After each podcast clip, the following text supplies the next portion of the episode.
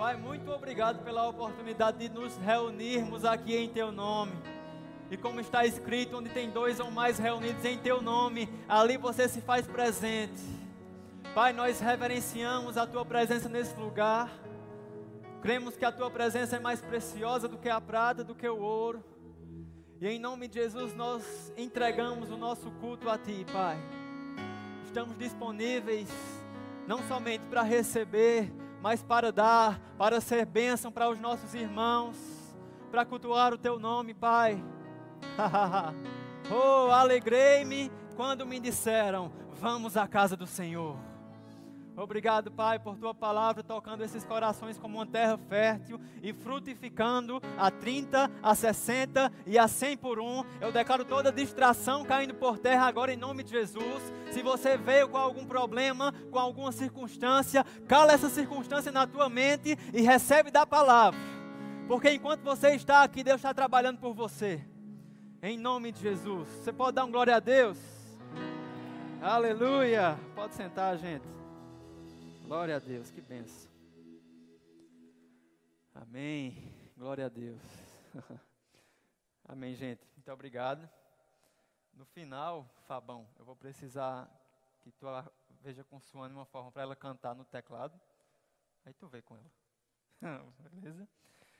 Glória a Deus. O som tá bom para vocês aí, gente? Acho que tu pode baixar um pouquinho aqui para mim, Isaac. Eu acho que está um pouco alto. Glória a Deus. Boa noite, gente. Graças e paz. Amém? Boa noite aí o pessoal também que está acompanhando a gente de casa. Aleluia. Gente, que bênção, né? Que oportunidade maravilhosa de estar aqui. Eu não sei vocês, mas eu tenho percebido um crescimento no nosso departamento. Você está comigo? Quando a gente estava passando, né, entrou aquele período de pandemia e os cultos online e aquela coisa, e foi gerando uma expectativa de um retorno e de um crescimento. Amém? De voltarmos com mais comprometimento, com mais intensidade. E meu irmão, eu dou graças a Deus porque eu tenho visto isso. Estamos avançando, estamos ah, crescendo. E sabe, meu irmão, eu creio mesmo que é um tempo, e eu gosto, eu gostei quando a tia Silvia falou aqui, não foi nem no culto aqui à noite, foi ah, domingo pela manhã. Ela falando desse novo tempo que está se abrindo, está a, a, a, começando a ser inaugurado sobre a nossa igreja sede. E eu concordei muito com ela, porque ela não tinha nem palavras para dizer o que era. Ela disse: Eu consigo ver, mas não consigo descrever. Meu Deus do céu.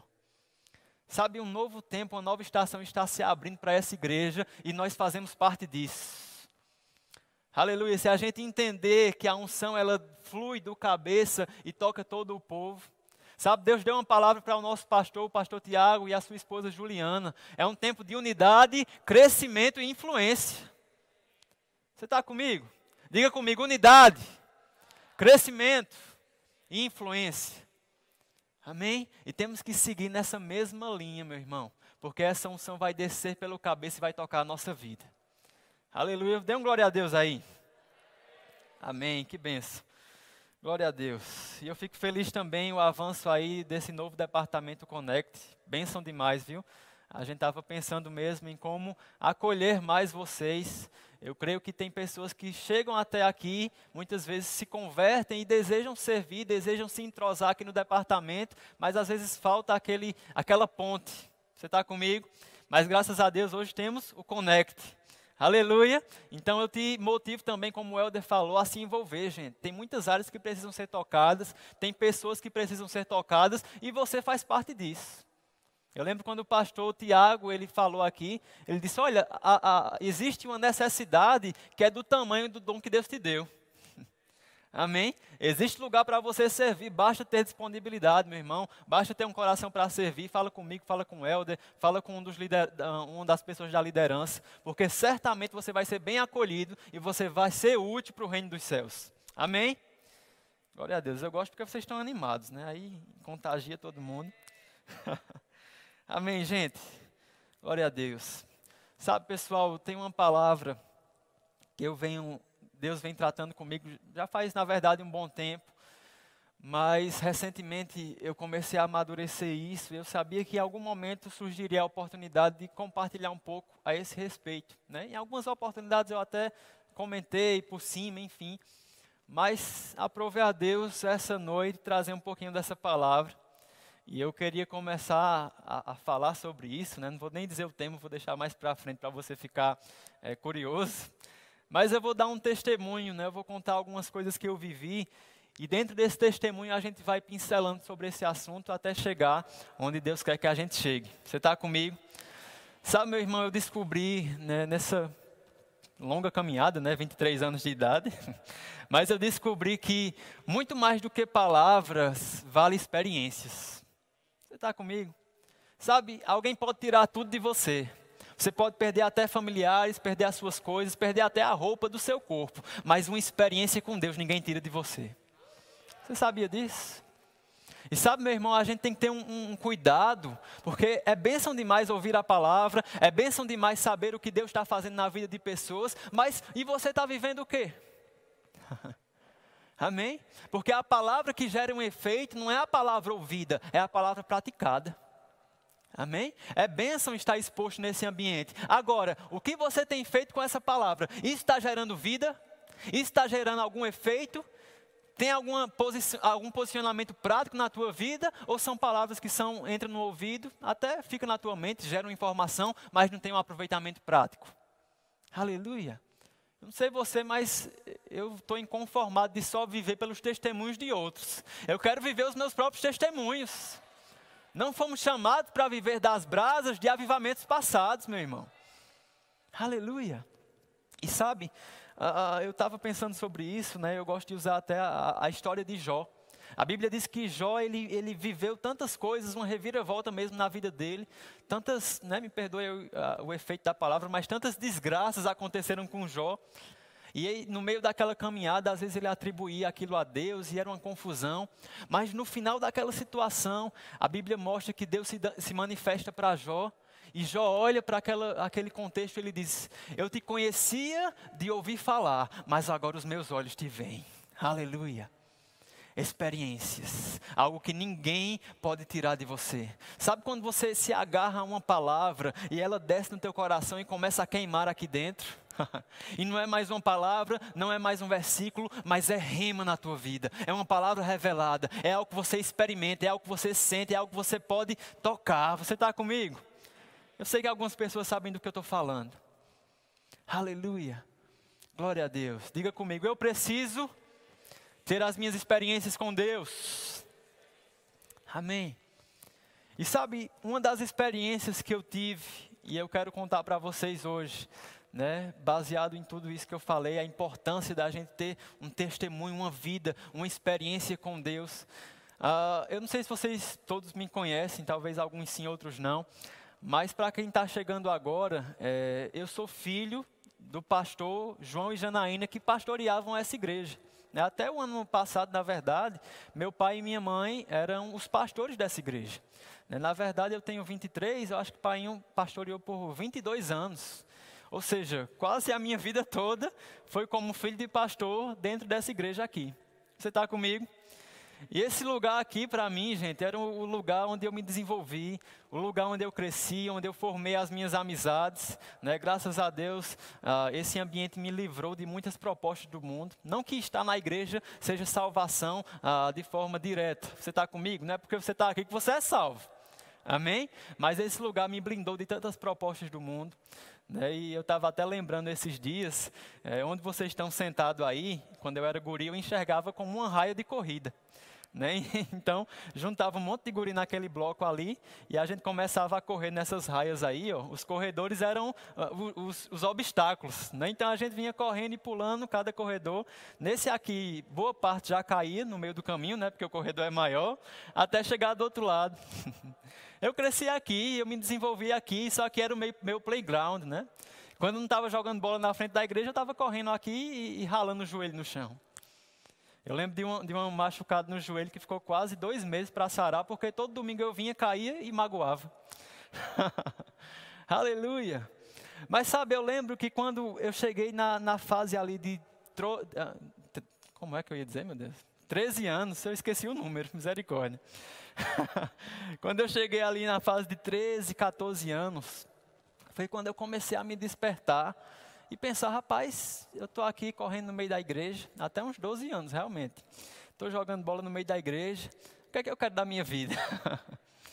E aí eu comecei a perceber que tudo isso aqui, tudo que eu ouvia no departamento infantil, né, quando eu estava lá, às vezes eu estava fugindo da, do departamento, enfim, mas tudo que eu ouvi tinha uma aplicação prática na minha vida. Eu comecei a entender que Deus era real, que existia uma proposta de Deus para a minha vida.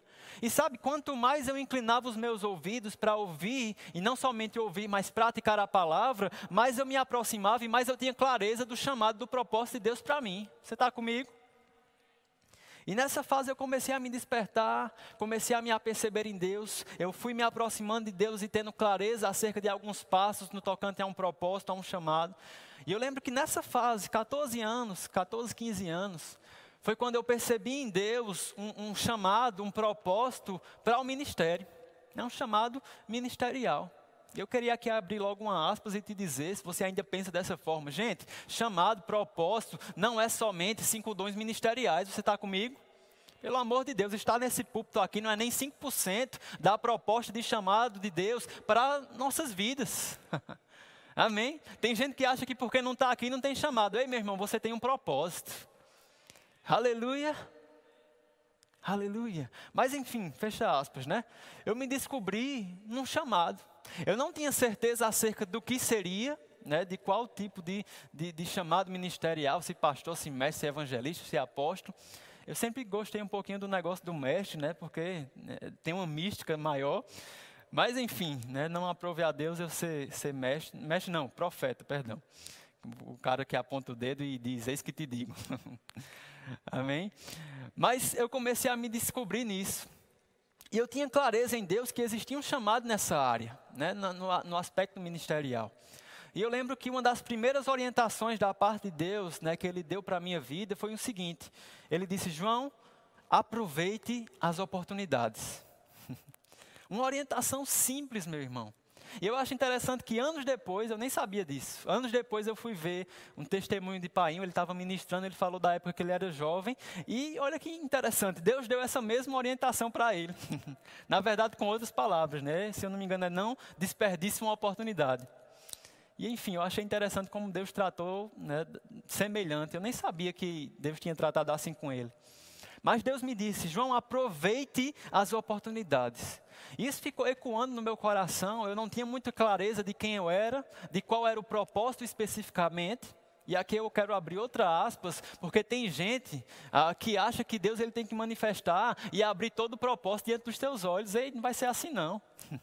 Deus trabalha com processos. Seja fiel na primeira orientação, aí você vai ver descortinar diante dos teus olhos o próximo passo. Amém? Sabe, é que nem um, um, jogo de videogame. Você não tem como chegar no nível 10 sem passar pelo 1, 2, 3, 4. tem gente querendo alcançar um ponto sem ter passado pelo processo. Ei, vai não. Aquele áudiozinho, vai não, viu? Aleluia. E enfim, fecha aspas, né? E aí eu tinha essa clareza. Aproveite as oportunidades. E sabe, eu, eu, percebi, né, eu acho que Deus ele foi bem estratégico, porque meu irmão, eu nunca vi tanta oportunidade aparecer depois daquele momento. Né, eu peguei aquela palavra no meu coração, né, da parte de Deus, e começou a surgir oportunidades simples. E quando eu digo simples, eu não estou querendo diminuir, você me entende? Afinal, tanta coisa é gerada num ambiente de simplicidade. Amém? Simplicidade não significa ausência de poder, você está comigo? Aleluia, muitos momentos, muitas experiências foram geradas em momentos de simplicidade. O avivamento da Rua Azul era um culto familiar de 15, 20 pessoas quando começou. Amém? Então, algumas situações simples começaram a aparecer diante de mim. Às vezes, para pregar no, no, no, culto de terça-feira nos adolescentes, trazer uma, uma palavra para um departamento específico ali, coisas simples. Mas eu tinha uma orientação dentro do meu coração: aproveite as oportunidades. Aleluia. Você está me acompanhando? A gente vai chegar em algum lugar. E eu lembro que um dos primeiros cultos, né, que eu tive essa oportunidade de ministrar de uma forma mais, digamos assim, formal, né, era um culto mesmo, um culto de terça-feira à noite de oração, lá nos adolescentes, eu fazia parte do departamento, quem me liderava era Marcos. E aí surgiu essa oportunidade, eu não podia dizer não, eu fui lá, mesmo sem ter muito desejo e vontade de fazer aquilo. Aleluia. Sabe que é bom você sair da zona de conforto? Você é esticado em um ambiente de pressão, um ambiente diferente, é onde você desenvolve capacidades, onde você alarga as suas tendas. Você está comigo? Ninguém cresce em zona de conforto, não, meu irmão. Você tem que sair dela, você tem que se permitir ser desafiado. Sabe, para mim, aquele culto de terça-feira à noite com um grupo de 10 pessoas era um desafio gigantesco. E meu irmão, eu lembro como aquela noite foi, eu vou dizer para você, traumática.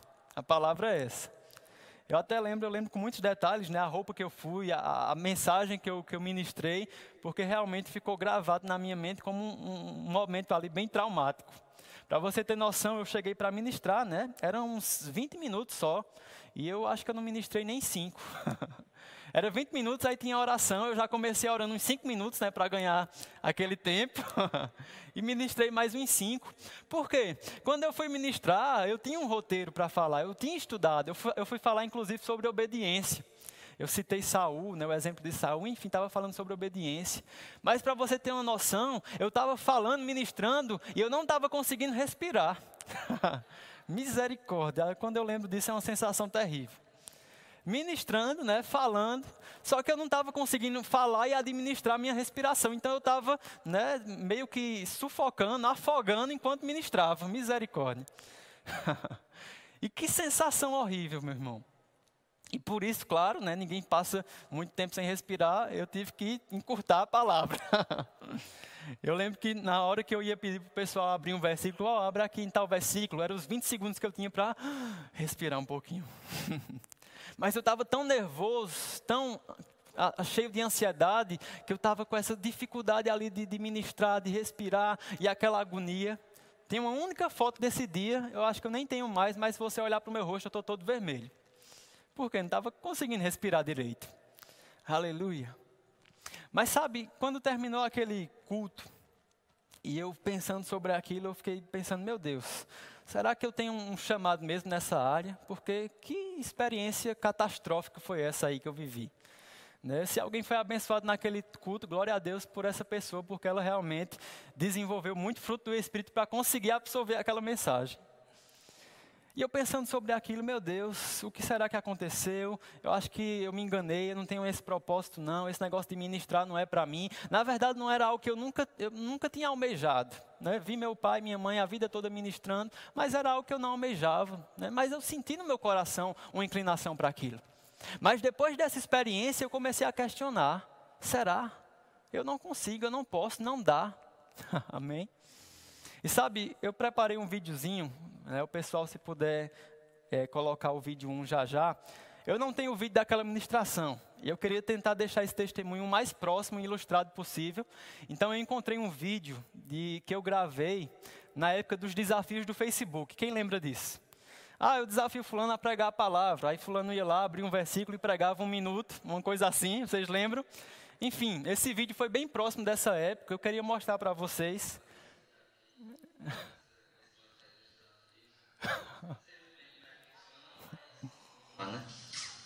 É, vou ler um versículo aqui de Mateus 6, verso 25.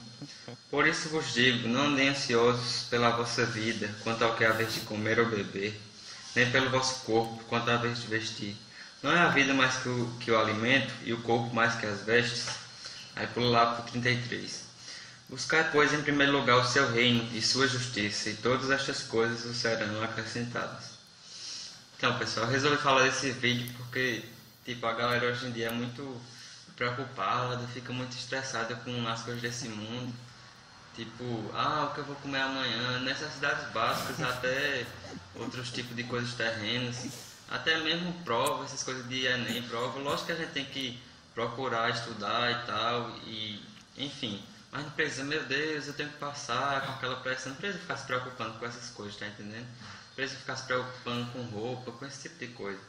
Porque, como diz aqui no 33, buscar, pois, em primeiro lugar o reino dos céus. E o resto vai ser acrescentado.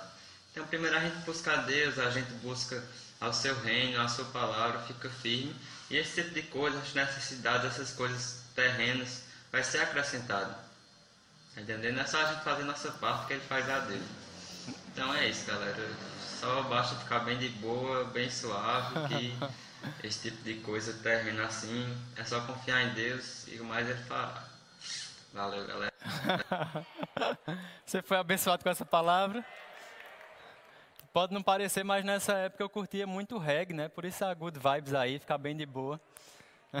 eu ainda curto, né? E sabe, gente, esse, esse momento aí foi bem próximo, né? Na verdade, aí o Pokémon já estava um pouquinho evoluído. Eu já estava com um pouquinho mais de facilidade. Mas vocês já viram um pouco das limitações que eu tinha, né?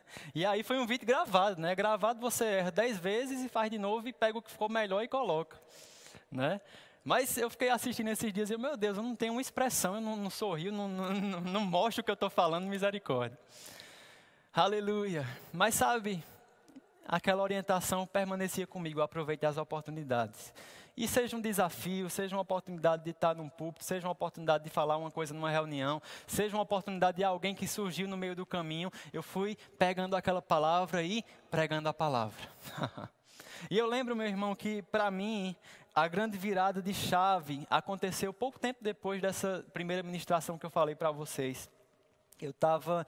A gente tinha na época, não sei, talvez quem for das antigas aqui lembra. Quem lembra que a gente tinha um culto dos adolescentes na nave? Alguns lembram, né? Só os dinossauros aí. E aí a gente tinha esse culto que era um culto onde os adolescentes faziam toda a, a, o culto, né? Administrava todo o culto aqui na nave. Não como a gente está fazendo aqui, né? Porque aqui é todo mundo jovem, mas era perdão, os adolescentes fazendo o culto para os adultos. Vocês estão entendendo? Vocês estão entendendo ou não, gente? Amém? Então era num domingo pela manhã e era uma vez no ano. E meu Deus, a gente tinha uma expectativa enorme nesse culto, porque eram os adolescentes fazendo um culto para os adultos aqui. E a gente tinha essa expectativa, meu Deus, como é que vai ser? E o louvor, e o teatro, e quem é que vai ministrar? E tinha uma expectativa enorme naquele momento. E sabe, eu, eu venho de uma, uma geração de adolescentes naquela época que tinha muita gente boa, tinha muito potencial. Tinha gente que já estava lá avançando, já tinha, já estava bem desenrolado para ministrar, tinha um chamado bem, bem nítido mesmo. Então, quando foi se aproximando, eu particularmente não tinha expectativa nenhuma em ser chamado para ministrar nesse dia. Eu nem queria, nem almejava, nem tinha expectativa e parecia que era uma possibilidade real. Porque tinha tanta gente boa que já estava avançando. Eu realmente não sei, mas eu acho que eu fui pelo menos o plano E de Marcos na época. Nem o B, eu acho que foi o E. Mas, irmãos, eu lembro que chegou na semana, a gente veio para um culto de terça-feira aqui dos adolescentes e teve um momento de oração. No final do culto, Marcos, que era o nosso líder, ele me chamou. E eu já estava acostumado com Marcos, porque quando eu tivesse a orientação de aproveitar as oportunidades, eu fui inventar de dizer a ele: e aí você diz isso para um líder, ele vai te explorar. eu estou brincando, foi bênção demais, viu, Marcos? Mas sempre que surgia alguma coisa, Marcos falava comigo e eu tinha que prontamente aceitar, porque eu não tinha muita opção, eu tinha um compromisso com Deus. Você está comigo? E foi crescimento para a minha vida, eu dou glória a Deus por isso. Mas Marcos me chamou e disse: João, eu tenho uma missão para você. Isso faltava o quê? É, quatro dias para o culto, uma coisa assim. Era terça, quarta, quinta, sexta, sábado, domingo. Né? Não contei de verdade, não, mas você deve ter contado. E aí eu fiquei pensando, meu Deus, o que é que, que, é que esse homem quer, né? E eu não esperava realmente esse convite, achei que podia ser outra coisa, alguma daquelas missões que ele geralmente me mandava. Mas aí ele disse, João, eu queria que você ministrasse no nosso culto de domingo de manhã, do culto de adolescentes na nave. Meu irmão, sabe quando você escuta uma proposta e você começa a tremer todinho por dentro, mas você tenta se manter ali na, na forma, né, para não transparecer o seu nervosismo? E naquele momento eu me tremendo por dentro, sem saber exatamente como ia falar, né, e passou mil e uma desculpas na minha cabeça cabíveis para não participar né, e tentar tirar aquilo ali da minha, da minha frente né, e não, não ser escalado. Mas sabe, naquele momento ali, né, aquela fração de segundo, pensando muita coisa, aquela palavra novamente surgiu no meu coração: aproveite as oportunidades. E aquilo ali queimava tanto dentro de mim, eu já vinha sendo fiel nisso, eu, rapaz, eu não posso retroceder agora. E eu disse, Marcos, vamos embora. vamos embora, vai dar certo e seja o que Deus quiser. E eu lembro que na época eu também fa fazia parte do teatro e a gente estava bolando uma peça, então eu já estava focado na peça, mas agora eu tinha aí quatro, cinco dias para montar uma ministração e ministrar no culto que a gente tinha a maior expectativa possível. E meu irmão, eu lembro que foi se aproximando, né? Eu fui escrevendo algumas coisas que Deus foi tratando no meu coração. E eu lembro que foi uma mensagem, né? até hoje eu tenho um esboçozinho guardado. Era um ensino sobre avivamento. Eu já vi pregações né, do fogo sobre avivamento, mas um ensino eu nunca tinha visto. Mas Deus me deu aquela palavra, eu anotei. E, e se eu pudesse botar um título, foi As Sete Chaves para o Avivamento Genuíno. E eu lembro com muito carinho desse dia e dessa mensagem. Mas eu tinha aquele esboço, eu, tinha, eu sabia o que eu ia falar. Mas naquela noite, né, no sábado para o domingo, pensando sobre aquele dia, meu Deus, eu comecei a ficar angustiado. Porque eu comecei a lembrar daqueles momentos que faltou ar, que eu não consegui desenvolver, e eu, meu Deus, como é que vai ser? Eu não posso, eu não consigo, não dá. E eu lembro que a gente, né, no outro dia de manhã, eu não tinha nem dormido muito bem, vim para a igreja logo cedo, porque a gente vinha ajeitar as coisas da peça, né, antes de tudo eu ia apresentar a peça, depois tinha a administração. Então fui só pensando na peça, na peça a gente veio, o louvor começou, se não me engano foi até Nanda que cantou, não foi Nanda. É, Davi estava tocando bateria também. E aí o louvor foi uma bênção, teve a, as ofertas, todos os adolescentes né, fluindo. E aí chegou o momento da peça. Eu fui lá, apresentei a peça, aproveitei né, para pisar aqui, olhar as pessoas e tentar me acostumar com o ambiente. Mas terminou a peça, era o último segundo ali para a ministração começar. E eu lembro que eu saí, fui no banheiro trocar de roupa, né? Tava com a roupa do personagem, ia colocar a roupa para vir ministrar. E meu irmão, eu lembro que eu olhei no espelho e eu disse, rapaz, e agora? Né? Quando você sabe que não tem mais escapatória, é aquilo ali pronto, e eu pensando, meu Deus, não vai dar certo, e vai faltar ar, e eu vou ficar vermelho, o povo vai perceber, e são mais de mil pessoas aqui assistindo, e aquele, aquela angústia dentro de mim, eu sei que o diabo também usou para jogar alguns pensamentos na minha cabeça. Mas sabe, eu desci dali e eu né, fiquei aqui na primeira fila pronto para esperar, quando o louvor desse o sinal, né, subir. E pensando sobre isso, meu Deus, como é que vai ser? E agora eu não posso, eu não consigo, e vai faltar isso, aquilo, outro. De repente vem uma, uma palavra no meu coração, que eu não esqueço mais nunca, e para mim foi quando essa chavinha virou aqui dentro. E é sobre isso que a gente vai falar. O Espírito Santo diz: Ei, não é pela força do seu braço, não é pela sua capacidade natural. Deixa que eu faça. Sabe, essas palavras simples começaram a ecoar no meu coração. Eu comecei a lembrar de versículos, eu comecei a lembrar do que a palavra diz, eu comecei a lembrar de outros momentos que pareceu difícil, mas Deus foi fiel. Aleluia, aleluia. Não é pela força do seu braço, não é pela sua capacidade natural. E isso começou a ecoar dentro de mim. E sabe, uma convicção na, na, presença e na capacidade do Espírito começou a ser criada em mim que eu não sabia que poderia existir.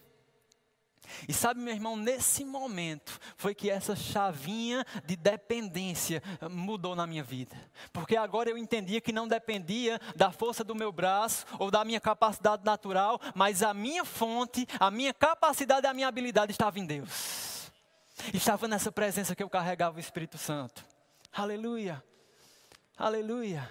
E sabe, meu irmão, eu lembro que eu subi e a gente fez uma oração e eu comecei a ministrar.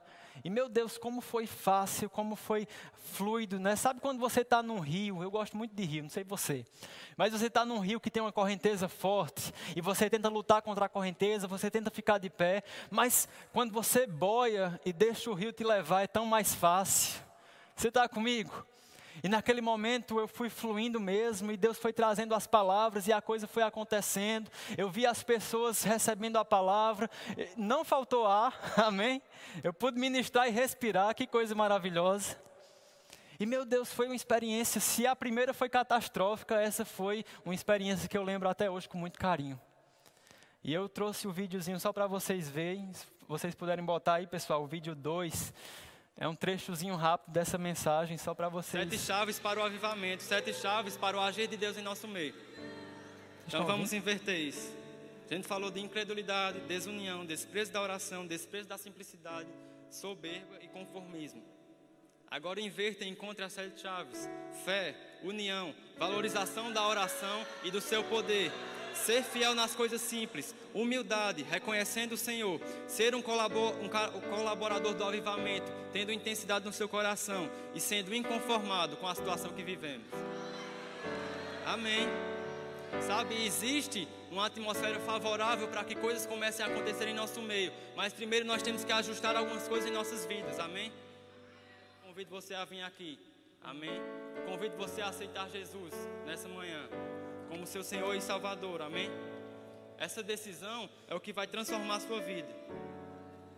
Amém? Se você está aqui nessa manhã e deseja receber isso, pode vir aqui à frente.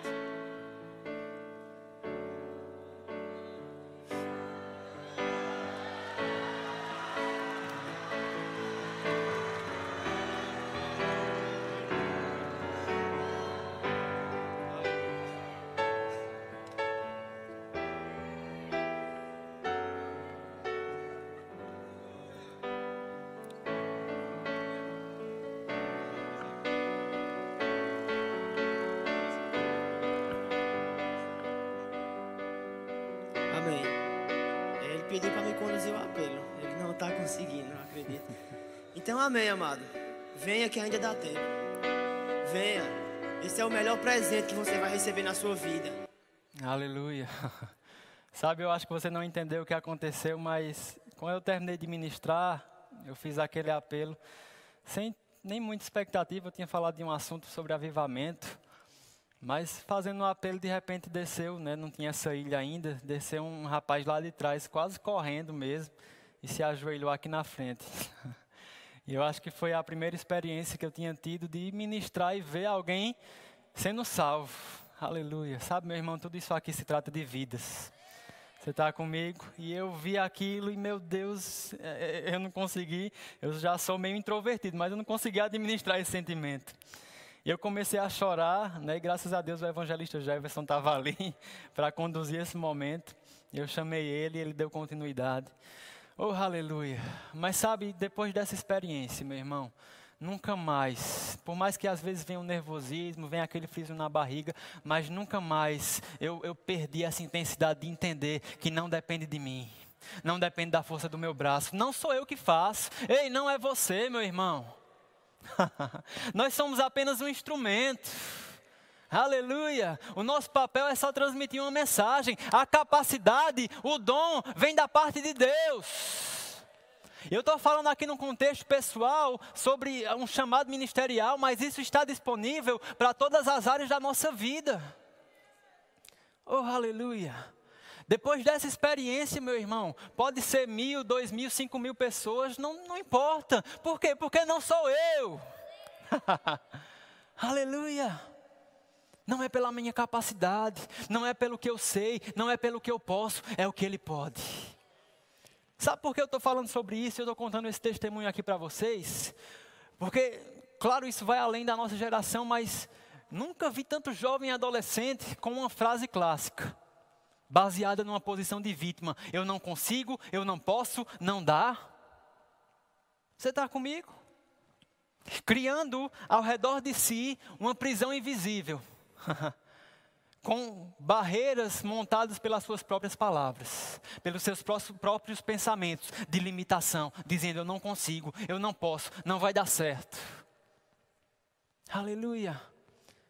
Sabe, meu irmão, depois dessa experiência, porque essa experiência para mim provou que é apesar de mim, que é independente de mim, Deus agindo. Sabe, Deus ele opera através de você, mas às vezes também apesar de você. Você está comigo? Aleluia. E quando eu entendi isso, e a minha fonte, a minha dependência não estava mais na minha capacidade natural, meu irmão, tudo se torna possível. É por isso que a Bíblia diz: tudo é possível ao que crê. Porque não é por causa de você, não é por, porque você é bom, porque eu sou bom. Não, é porque Ele pode. E às vezes a gente olha para nós mesmos, né? e dizemos: rapaz, eu não consigo, eu não posso, não dá. Mas, meu irmão, eu queria começar a tratar com vocês essa noite sobre a presença que você carrega. Você sabia que hoje, nascido de novo, você é nascido de novo? Você, quando diz assim, eu, você não se refere mais só, somente a você?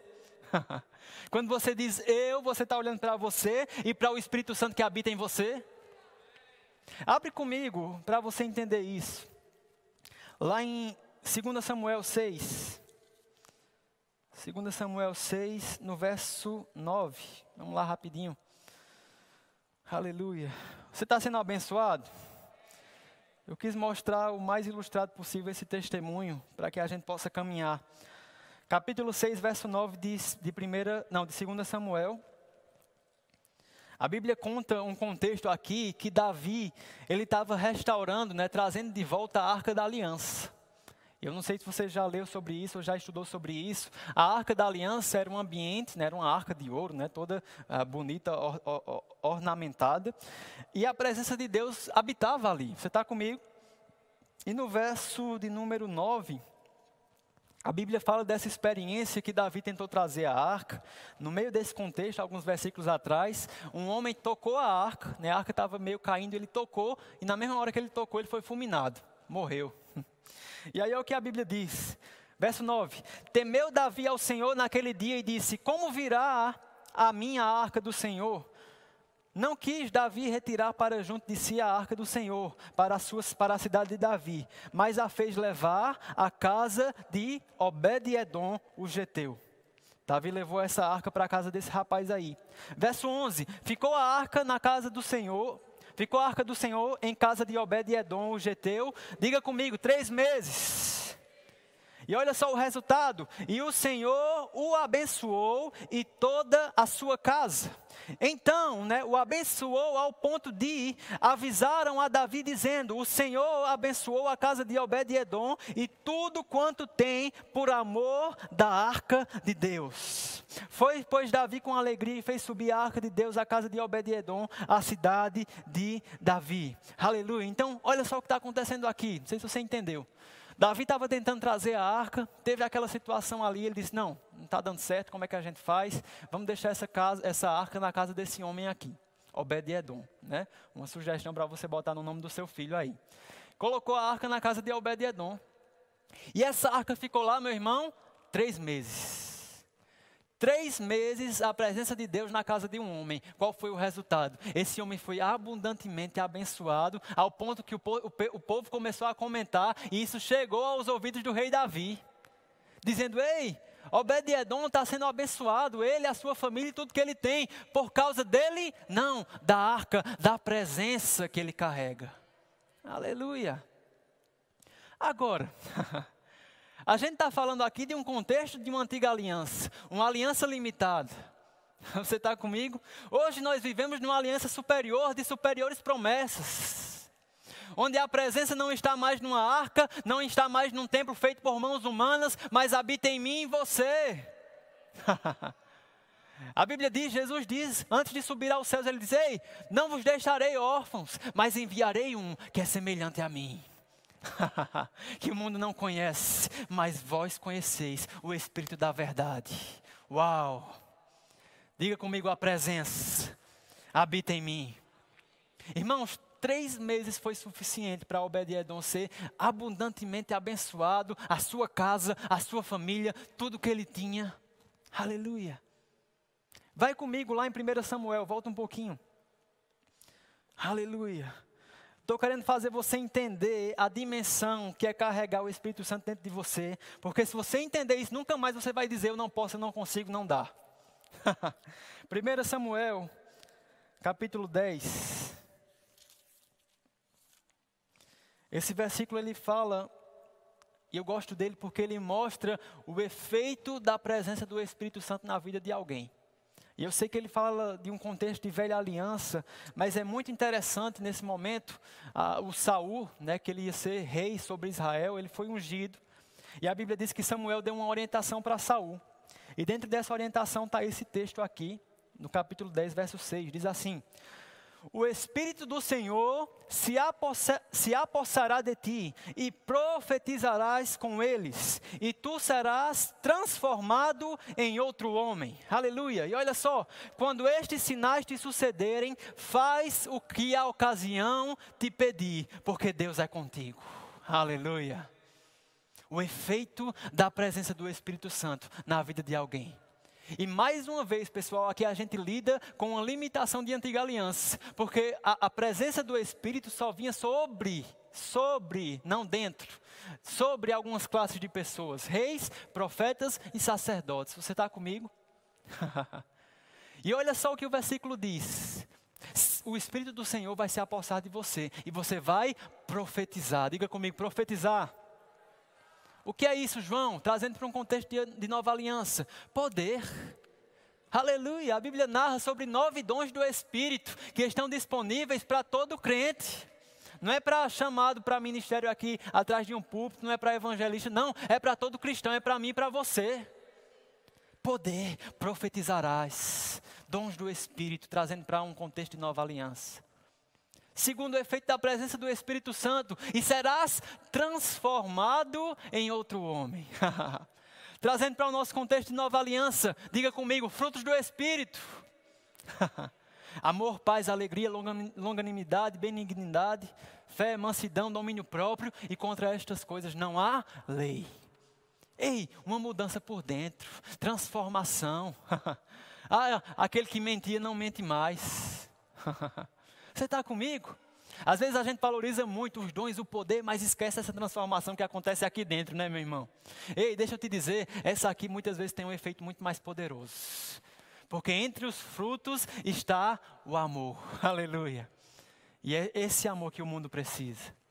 Então, o efeito da presença do Espírito Santo na vida de alguém: poder, aleluia, habilidade, dons. A Bíblia diz que toda boa, toda boa dádiva, todo dom perfeito vem do Pai das luzes, em quem não há sombra de variação capacidade, habilidade, dons, e por um outro lado, transformação. Você está sendo transformado. A Bíblia diz em 2 Coríntios 3, né, a partir do verso 7. Estamos sendo transformados de glória em glória, à sua própria imagem.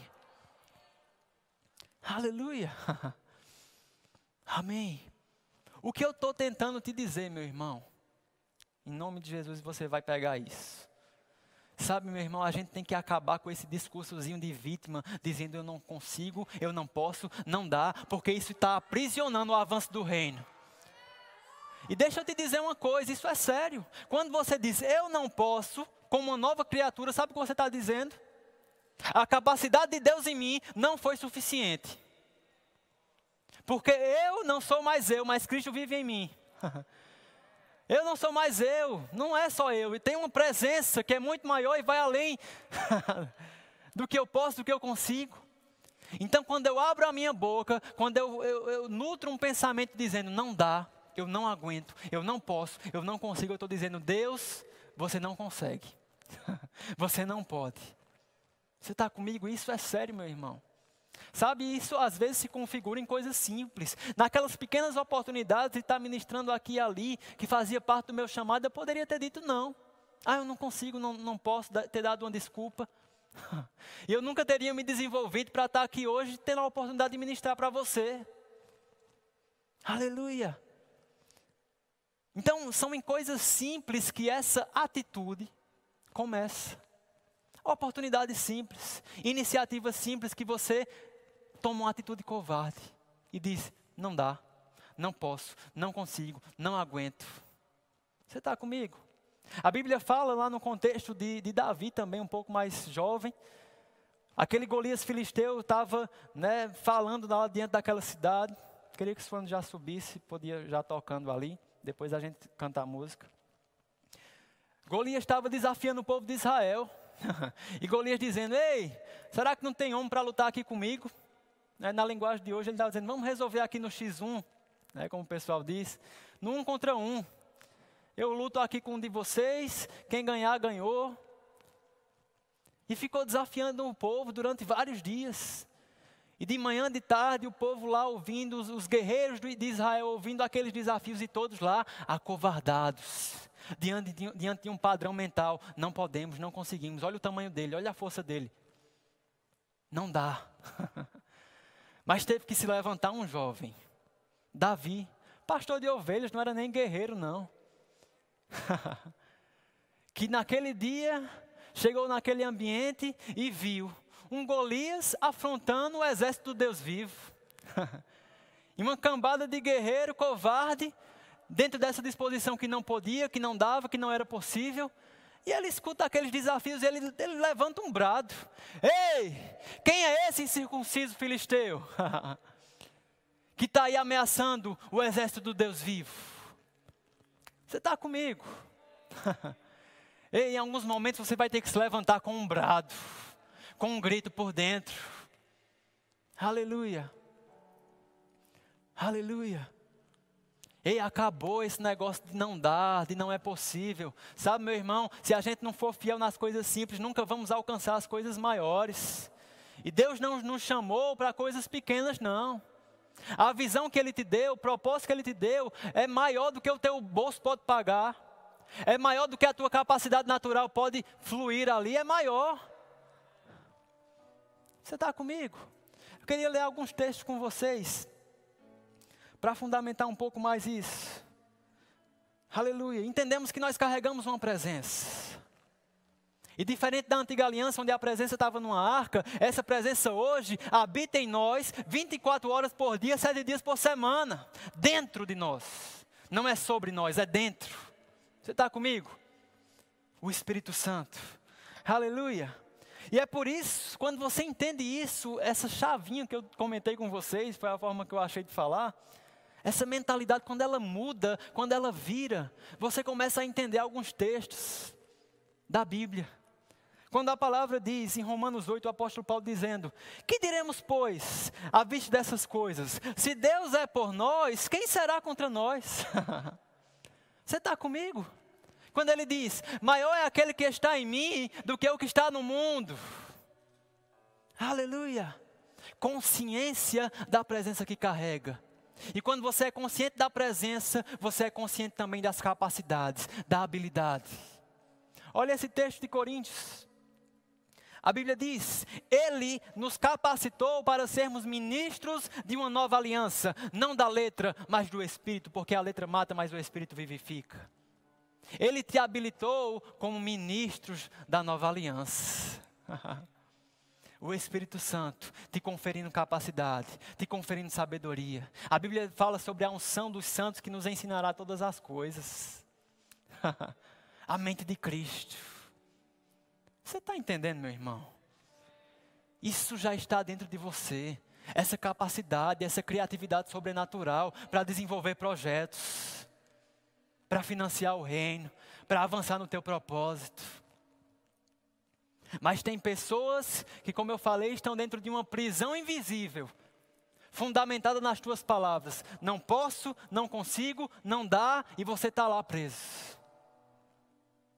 Aleluia. Aleluia. Por quê? Primeiro, você tem que virar essa chavinha e entender: não é pela tua capacidade, não é porque você é bom, não se trata de você. Aleluia. Eu gosto disso desde a salvação até a habilidade, até os dons, nada provém de nós mesmos. Aleluia.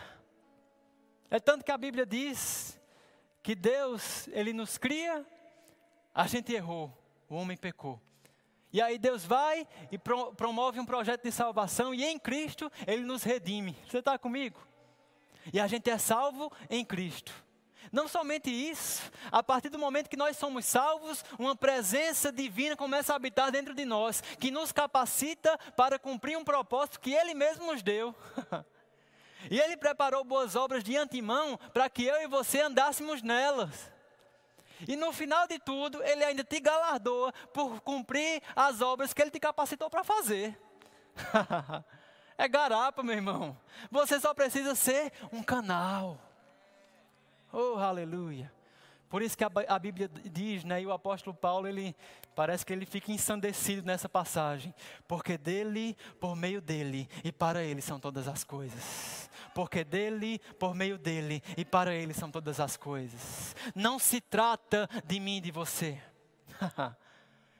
é por isso que a Bíblia diz: a, a salvação não é por obras, para que homem algum se glorie, é pela graça, pela graça foi dado.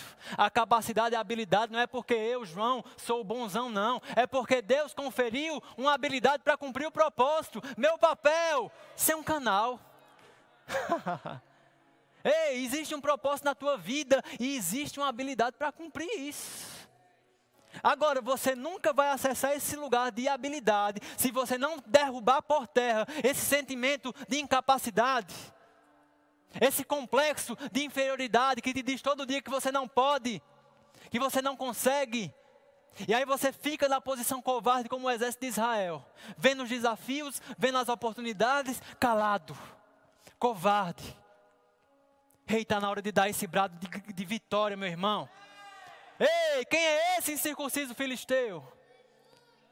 Tem áreas na sua vida que você vai precisar se levantar hoje, meu irmão. Eu creio em nome de Jesus essa chavinha mudando aí na tua mente. Oh, aleluia. Sabe, eu, eu sou ciente das minhas limitações. Mas, meu irmão, você não vai ver sair da minha boca. Eu não posso, eu não consigo. uh, aleluia. Esses dias eu estava lembrando disso, né? No racha que a gente faz, a gente tem um esqueminha de, de fazer os times por estrelas, né? Então, para tirar o time equilibrado, os meninos já estão comentando aí. Cada jogador tem um nível de estrelas, né? De, zero, de 1 a 5 estrelas. Ou seja, se o jogador é muito bom, ele é 5 estrelas. Se ele é ruim, ele é uma estrela. Amém? E a gente tirando os times, toda vez tem alguém para moer, para reclamar, dizendo que o time não está equilibrado e vai reclamar comigo. Aí teve uma vez que perguntaram, e tu é quantas estrelas? e eu disse, conhecendo as minhas limitações, né, não sou um excelente jogador, também não sou o pior deles, eu sou três estrelas, tá bom demais. E eu fiquei pensando sobre isso, né? Se bem que ontem eu fiz um gol de bicicleta, então acho que eu vou chegar nas quatro estrelas. Mas eu fiquei pensando sobre isso. Eu conheço as minhas limitações. Eu sei aquilo que eu posso, que eu sou bom, aquilo que eu não tenho tanta habilidade. Mas sabe, eu não ouso falar, eu não consigo, eu não posso, não dá. Porque quando eu falo isso, eu desconsidero a presença que eu carrego. Aleluia. Sabe, o apóstolo Paulo, eu gosto disso. a Bíblia diz que quando ele estava passando numa situação de aparente fraqueza, olha o que ele diz. Lá em 2 Coríntios, o apóstolo Paulo, que a gente trata ele como super-homem, né, como aquele homem que desbravou tantas coisas, quando ele estava passando por esse momento de fraqueza, com aquele pensamento de eu não posso, não consigo, não dá, olha só o que a Bíblia diz. Deus responde para ele: A minha graça te basta, e o meu poder se aperfeiçoa na fraqueza. uh, aleluia. E aí ele diz: de boa vontade, pois, me gloriarei nas minhas fraquezas, para que em mim habite o poder de Cristo. Oh, aleluia. Ainda nas áreas que você é fraco, oh, aleluia, você é forte. Porque é a força dele que vem para trazer esse complemento. Nas áreas que você tem uma impossibilidade, é nessas áreas onde Deus vai poder promover um crescimento ainda maior e se manifestar. Uh, e ser glorificado na tua fraqueza. É por isso que a Bíblia diz que ele escolhe as coisas vis desse mundo para confundir as sábias, aqueles que não são para confundir os que são. uh, as coisas loucas desse mundo foram escolhidas, meu irmão. oh, aleluia. Você é capacitado. Existe uma habilidade e um dom sobre a tua vida, meu irmão. Existe tanto potencial aqui dentro. E quase eu posso ver essas limitações na vida de muitas pessoas por causa de pensamentos, traumas que foram vividos, que você pensa, você imagina, eu não posso, eu não consigo. Sabe, a Bíblia diz lá em Provérbios 23: Assim como o homem imagina em sua alma, assim ele é. Assim como você se vê, assim ele é. Se você cultiva um pensamento de inferioridade, de, de um, um pensamento negativo acerca de você mesmo, você vai se tornar isso. Aleluia. Mas chegou o tempo de quebrar com isso, meu irmão. Oh, aleluia. Tem pessoas aqui como um leão enjaulado, um potencial tão poderoso, mas preso por uma prisão invisível. E chegou o tempo de arrebentar com isso. De entender a capacidade que flui da parte de Deus para a tua vida, te habilitando como ministro de uma nova aliança. Aleluia. Traumas no passado não vão poder esconder a capacidade de Deus em você. Aleluia, eu declaro pessoas aqui com sua alma sendo sarada. Eu sei que existe um processo, mas esse processo começa hoje. Sua alma sendo sarada de traumas, de impossibilidades que você viveu. Aleluia. Aleluia. Mas tem gente que diz, João, mas essa fala, esse pensamento, eu posso, eu consigo, eu dou conta. Será que isso não não é um pouco de orgulho, não. é não, meu irmão. É só convicção de quem você é em Deus, do que Ele pode. Porque o eu não sou mais eu, sou eu e Deus. O apóstolo Paulo fala lá, só para a gente comentar isso. Lá em 1 Coríntios 15, a Bíblia diz o seguinte: Paulo falando, pela graça de Deus sou o que sou. E sua graça para comigo não foi inútil. Antes, olha essa frase: Antes trabalhei mais do que todos eles, se referindo aos discípulos. Não sou um pouco soberbo, né? Eita, eu trabalhei mais do que todos. Mas olha a continuidade. Antes trabalhei mais do que todos eles. Todavia, não eu, mas a graça de Deus que vive em mim. Oh, aleluia. Em outro texto, o apóstolo, fala, o apóstolo Paulo falei, aquele que gloria-se, glorie-se no Senhor. Porque vem dele toda boa dádiva, todo dom perfeito, toda habilidade, toda capacidade, os dons, as instruções, os conselhos, a sabedoria vem da parte de Deus. Aleluia, estamos crescendo, meu irmão, mas esse crescimento exige de você sair da zona de conforto. E às vezes em momentos como eu mostrei aqui, que para mim aquilo era um desafio gigantesco, meu irmão, mas você tem que dar a cara a tapa e permitir que na sua fraqueza Deus possa te levantar. Esse ambiente de desconforto é maravilhoso para o teu crescimento. Para você ser esticado, para você ser movimentado para uma zona ainda maior, para um nível maior em Deus, de experiência, de prática na palavra. Aleluia. Você pode ficar de pé? Glória a Deus. Oh, aleluia. Tem um texto que diz lá em Provérbios: Confia no Senhor de todo o teu coração e não te estribes no teu próprio entendimento. Reconhece-o em todos os teus caminhos e ele endireitará as tuas veredas. Meu irmão, você é só um canal. A sua parte é só reconhecer Ele, considerar a presença que você carrega e deixar Ele fluir através de você. Ei, acabou o tempo de tentar nadar contra a correnteza, tentar de ficar de pé diante da correnteza. Ei, começa a boiar e deixa esse rio de Deus te levar, te conduzir no teu propósito, com habilidade, te conferindo sabedoria, instruções. Aleluia. A gente vai cantar uma música. E eu gosto dessa música porque ela enfatiza Deus. e menospreza, entre aspas, o homem. Aleluia. Sabe, a mudança dessa chavinha começa quando a gente se humilha. Humilhai-vos diante da poderosa mão do Senhor e Ele vos exaltará. Quando você está nessa posição de, de, de, se humilhar diante de Deus, é é a posição perfeita para você se conhecer, conhecer as capacidades, as habilidades e você ser erguido em um nível para o propósito, para o teu chamado. Aleluia. Diga comigo, meu irmão, bem forte, por favor. Diga: Eu posso, eu consigo, eu aguento. uh, aleluia!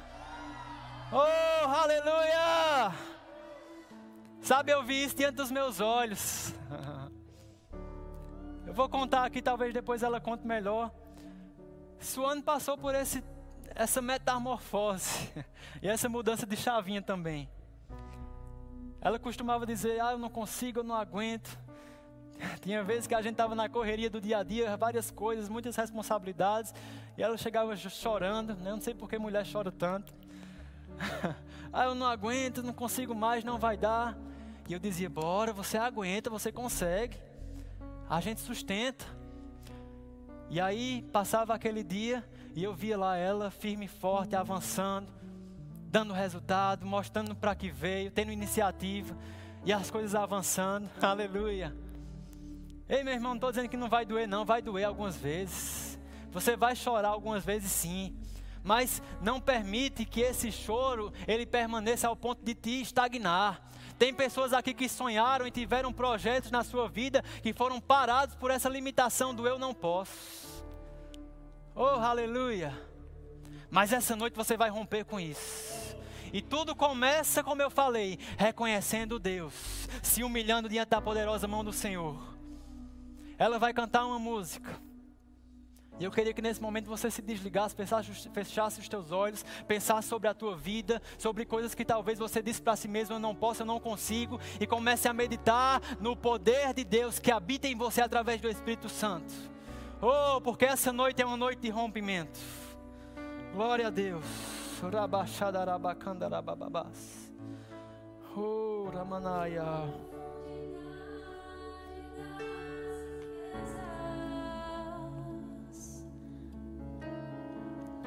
Da sabedoria e do conhecimento de Deus.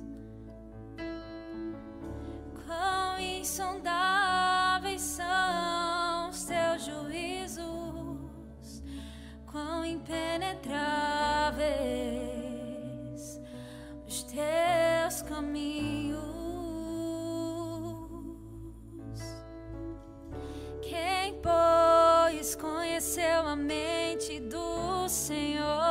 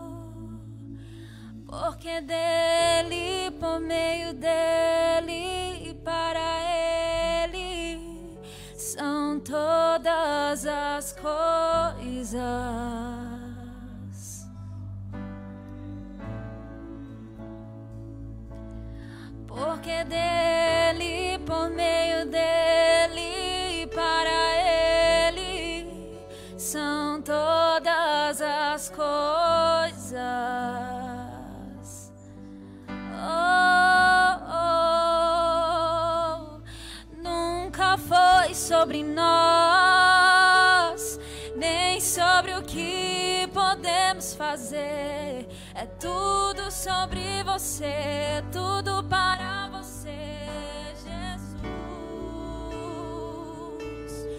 Nunca foi sobre nós, nem sobre o que podemos fazer. É tudo sobre você, tudo para você, Jesus. Vamos declarar isso e nunca foi sobre nós, fazer. É tudo sobre você, tudo para você, Jesus.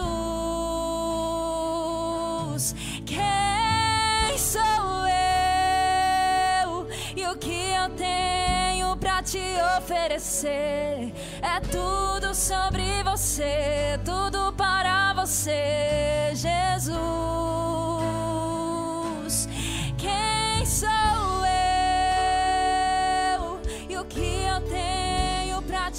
Oferecer? É tudo sobre você, tudo para você, Jesus.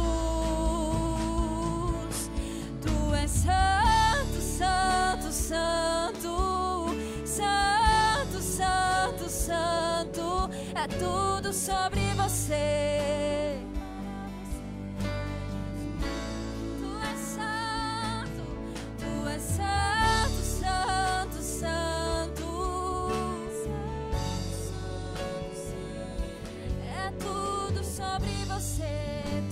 Para você, Jesus. Oh. Nunca foi sobre nós, nem Oh, sobre o que podemos fazer. É tudo sobre você, tudo Oh, para você. Canta isso, meu irmão. Nunca foi sobre nós. Nunca foi sobre Oh, nós, aleluia. nem sobre o que podemos fazer. É tudo, tudo sobre você, Pai. tudo para você, Jesus. Não, nunca foi, nunca foi sobre nós, Oh. nem sobre o que podemos fazer. É tudo Uh, aleluia. sobre você,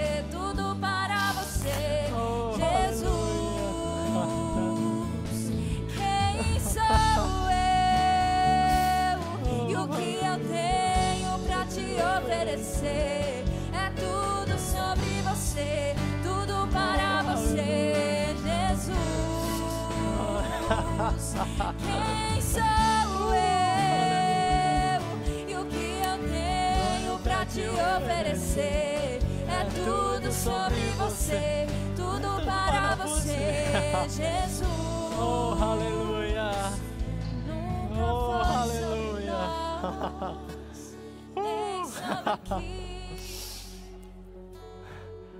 É tudo sobre você, Pai. Oh, aleluia. Porque dele, por meio dele, para ele. E. Obrigado, Jesus. São todas as coisas. Oh, aleluia. Porque dele, Dele,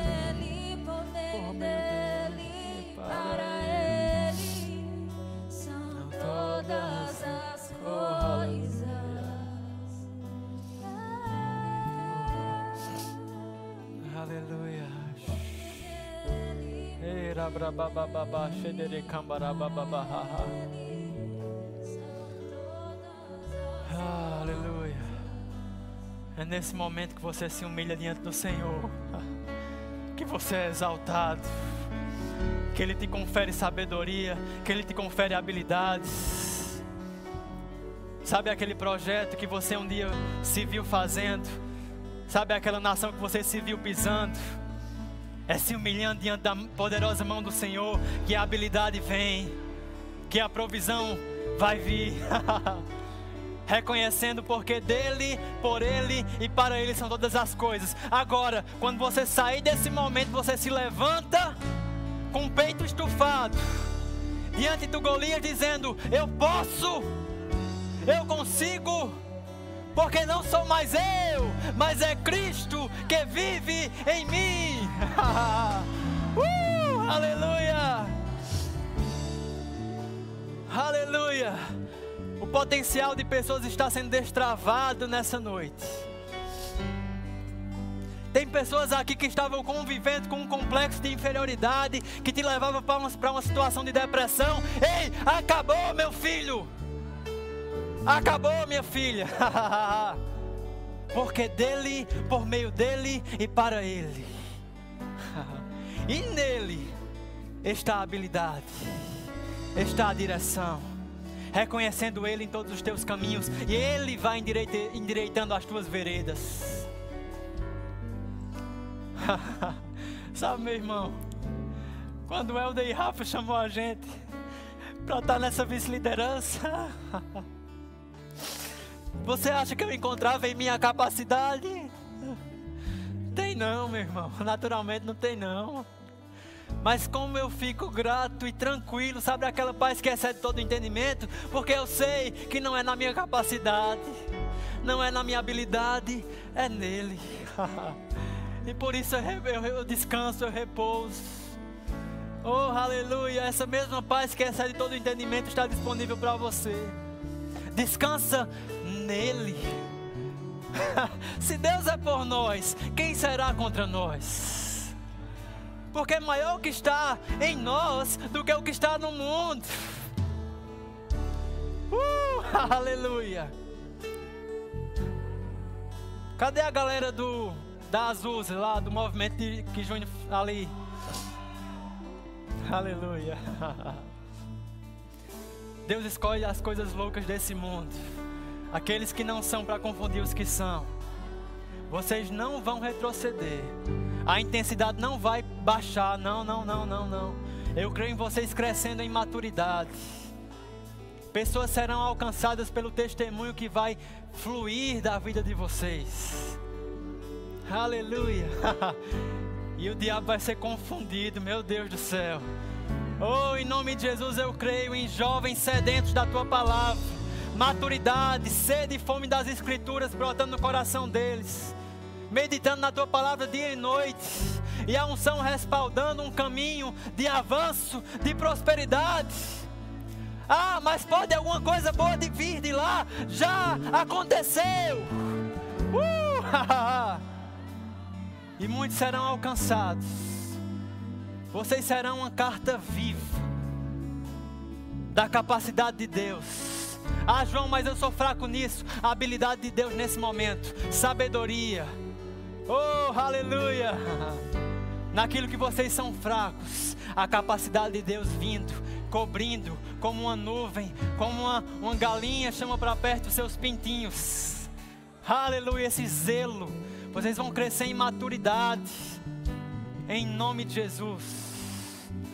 Em nome de Jesus. Aleluia. oh, aleluia. Tem jovens aqui que eu passo, eu não sei nem seu nome, mas toda vez eu olho para você. Você é um, falou comigo sobre o racho naquele dia. Aleluia. Glória a Deus. Tem algumas outras pessoas, eu não vou ficar pontuando não. Aquele brother ali de camisa da Nike é outro. e muitos outros aqui eu, eu talvez não te conheça pessoalmente, mas existe capacidade de Deus sobre a tua vida para um potencial tão grande, tão grande, meu irmão. Essa sede e fome que faz você vir andando para a igreja, que eu passo às vezes e vejo você vindo. Existe algo relacionado a isso, em relação a um propósito, em um nível, mas que Deus precisa que você abra essa porta do eu posso, eu consigo, eu dou conta. Porque algumas coisas vão aparecer para você ir e fazer acontecer. E você tomar uma iniciativa.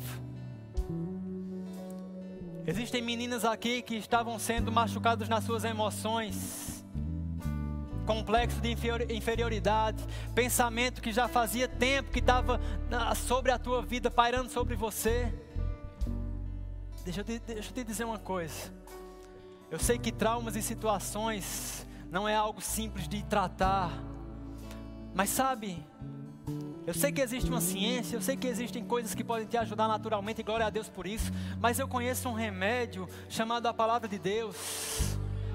E quando você confessa, eu posso o que a Bíblia diz que eu posso, eu tenho o que a Bíblia diz que eu tenho, eu sou o que a Bíblia diz que eu sou, você entende que você é amada, que Ele te conferiu habilidades, que você é justiça de Deus, que você é filha Aleluia.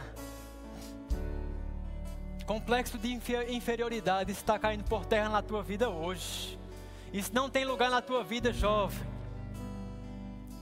Queria que todos vocês levantassem as suas mãos para a gente encerrar com oração. Oh Pai, muito obrigado, Jesus. Senhor, a tua palavra foi pregada. E eu creio que caiu como uma terra fértil no coração deles. Mas, Espírito Santo, eu oro pelaquela aplicação personalizada no coração de cada um, no individual, na continuidade. Aquilo que naturalmente eu não posso fazer, que o Elder Rafa, uma liderança, não pode fazer, mas você tratando por dentro. Aleluia e eu sei que nos próximos dias nós veremos tanto potencial sendo colocado para fora, como aquela borboleta que sai do casulo e começa a voar. uh, em nome de Jesus. A consciência da presença, da habilidade, do dom, do propósito, vindo sobre a vida deles em nome de Jesus. E essa prisão, essas limitações sendo quebradas agora sendo estraçalhadas agora em nome de Jesus. E uma geração se levantando forte, firme, com cabeça erguida, com o peito estufado, com a consciência de que nós podemos, em nome de Jesus. Você pode dar um brado de vitória, meu irmão. Aleluia! Glória a Deus! Glória a Deus! Obrigado, Pai. Uh, nós vamos crescer, meu irmão. Nós vamos avançar. E eu vou ver você. Você, você, você, estudinho aqui fazendo parte desse crescimento. Trazendo pessoas para esse ambiente. Crescendo na tua vida pessoal. Quem disse que tem que ser pequeno? Quem disse? Oh, aleluia! Não se acostume com uma visão pequena, porque Deus não pensa nada pequeno. Uh, aleluia!